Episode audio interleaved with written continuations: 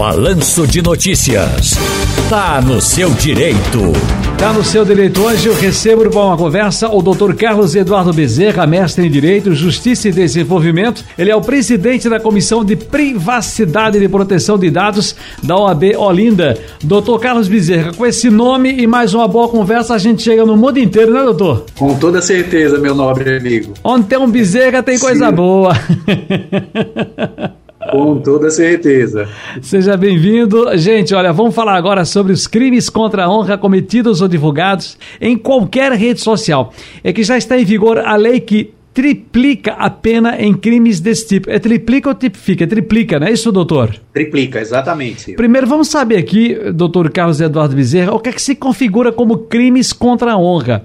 E eu queria muito que o senhor eu sei que o senhor o é, mas mais uma vez apelar para essa coisa muito mais didática, porque fica muito mais fácil de chegar nas pessoas, porque o momento é tão difícil que qualquer uma palavrinha um pouco diferente as pessoas pegam no ar e serve como argumento para sair da jogada. A gente não está tratando com essas leis, esses parâmetros, esses regramentos são criados não é para reprimir ninguém, nem para proibir, mas é, até porque eu estou dizendo isso aqui no enunciado, é para criar regras. Nós precisamos de algo que nos enquadre enquanto sociedade também. Ninguém pode viver é, né, sem limites. Não é assim, o mundo não é assim, né, doutor Carlos? Perfeito, Ciro. É, inicialmente, boa tarde para você e a toda a sua seleta audiência, que eu é, invariavelmente o ouço, tá? Boa. Na minha eu brinco muito que a minha ponte rasteira entre João Pessoa e Recife, que eu fico fazendo isso, e invariavelmente estou lhe ouvindo.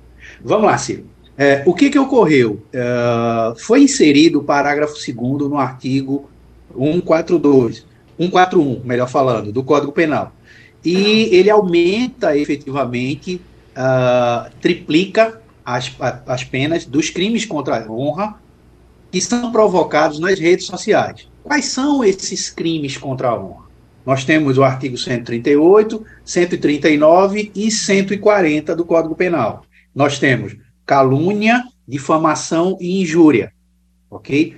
Caluniar alguém seria basicamente você imputar um crime a alguém. Falar, por exemplo, numa rede social que Carlos Eduardo furtou algo e colocar isso numa rede social. Tá? Ainda que seja verdade. Tá certo? ainda que Carlos tenha feito. A difamação ela já, já cai é, em um outro, uma outra tipificação que está ligada efetivamente à reputação da pessoa. Ou seja, tanto a calúnia quanto a difamação, elas estão ligadas à, à, à parte é, é, objetiva da honra. E já o, a, a, o crime de injúria previsto no 140, ele está mais ligado à dignidade, ou seja, ao, que eu, ao que eu sinto, algum xingamento que é feito contra a minha pessoa e eu posso vir a me, não gostá-lo. Tá? E é importante salientar, Ciro, que muita gente não se atenta a um detalhe simples, que é o seguinte: o fato de você cometer é, é, um, um desses crimes, tá? Você não vai estar adstrito somente à sanção criminal. Em sendo provado, você também poderá sofrer uma sanção civil, ou seja, pecuniária, dinheiro, sendo bem claro para o ouvinte, tá?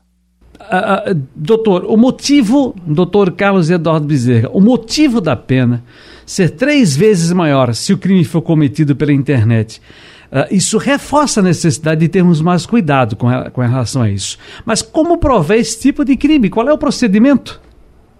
Aí, Ciro, ótimo. Você vamos, vamos primeiro falar de uma questão que você tocou, é, que é importantíssima. Por que triplicar a pena?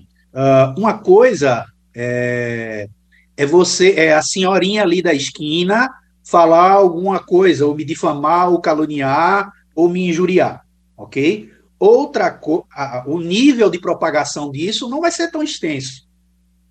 E quando você propaga numa rede social, aí a gente tem um problema imenso. Porque ao colocar em uma rede social, você vai ter um, você tem um problema sério, que inclusive o STF já se posicionou, que é o seguinte: uh, você tem a, o chamado direito ao esquecimento na internet. Só que a gente tem um problema. O STF ele já disse que não cabe o direito ao esquecimento, ou seja, uh, um crime que foi cometido há 20 anos atrás, é, eu não posso tirar das redes sociais, tem que continuar lá. Aí o STF diz que tem que continuar. Alguns juristas dizem que não. Só que ao dizer que não, eu tenho um problema. Imagine um servidor que não esteja no Brasil, de uma rede social dessa. Você vai ferir a soberania nacional. Ainda que o STF reconheça o direito ao esquecimento, se o servidor estiver fora do país, a gente vai ter este problema. Tá certo? Com relação à pergunta que você me fez sobre a prova. A prova, Ciro, ela é relativamente, veja o que eu estou dizendo, relativamente fácil. Inclusive, um dos motivos do veto, a, a, a uma das razões que levou ao, ao atual presidente a vetar esse parágrafo da lei, do pacote anticrime, a alegação dele era que iria assoberbar as delegacias de polícia. Eu já penso ao contrário, tá? Porque existem softwares, já que são inteligências artificiais, que são plenamente capazes de se fazer isso. Não necessariamente precisa ser um ser humano para estar tá fazendo esse tipo de coisa. Então, hoje, através do IP, a gente vê aí, infelizmente, nós vemos diuturnamente, né? Uh, e parece que está explodindo nessas últimas últimos meses aí a questão de pedofilia que a polícia consegue rastrear através de IP de máquinas, tá certo? E um ponto importante é o seguinte, que aí a gente está entrando, hoje nós estamos em uma situação que é muito complexa, que no, no nosso país a gente ou, ou, alguém se veste de azul ou se veste de vermelho e não, não pode ter ninguém de meio termo, não pode ter ninguém e as pessoas estão com os nervos à flor da pele e por tudo querem dizer que ah, eu estou exercendo o meu direito de liberdade de expressão previsto na Constituição. Mas esse direito ele não é absoluto, tá? Ele tem limites. Lembrem-se que as pessoas têm dignidade, as pessoas têm privacidade. Sem dúvida. Então eu não posso simplesmente usar uma rede social pensando que é terra de ninguém. Perfeitamente. Bom, doutor Carlos Eduardo Bezerra, que prazer ouvi-lo aqui na Rádio Jornal, aqui no nosso, na nossa coluna Tá no Seu Direito. Um grande abraço, felicidades, muito obrigado pela atenção, querido. Eu que lhe agradeço, meu nobre, e estou à disposição de vocês. Forte abraço, Ciro.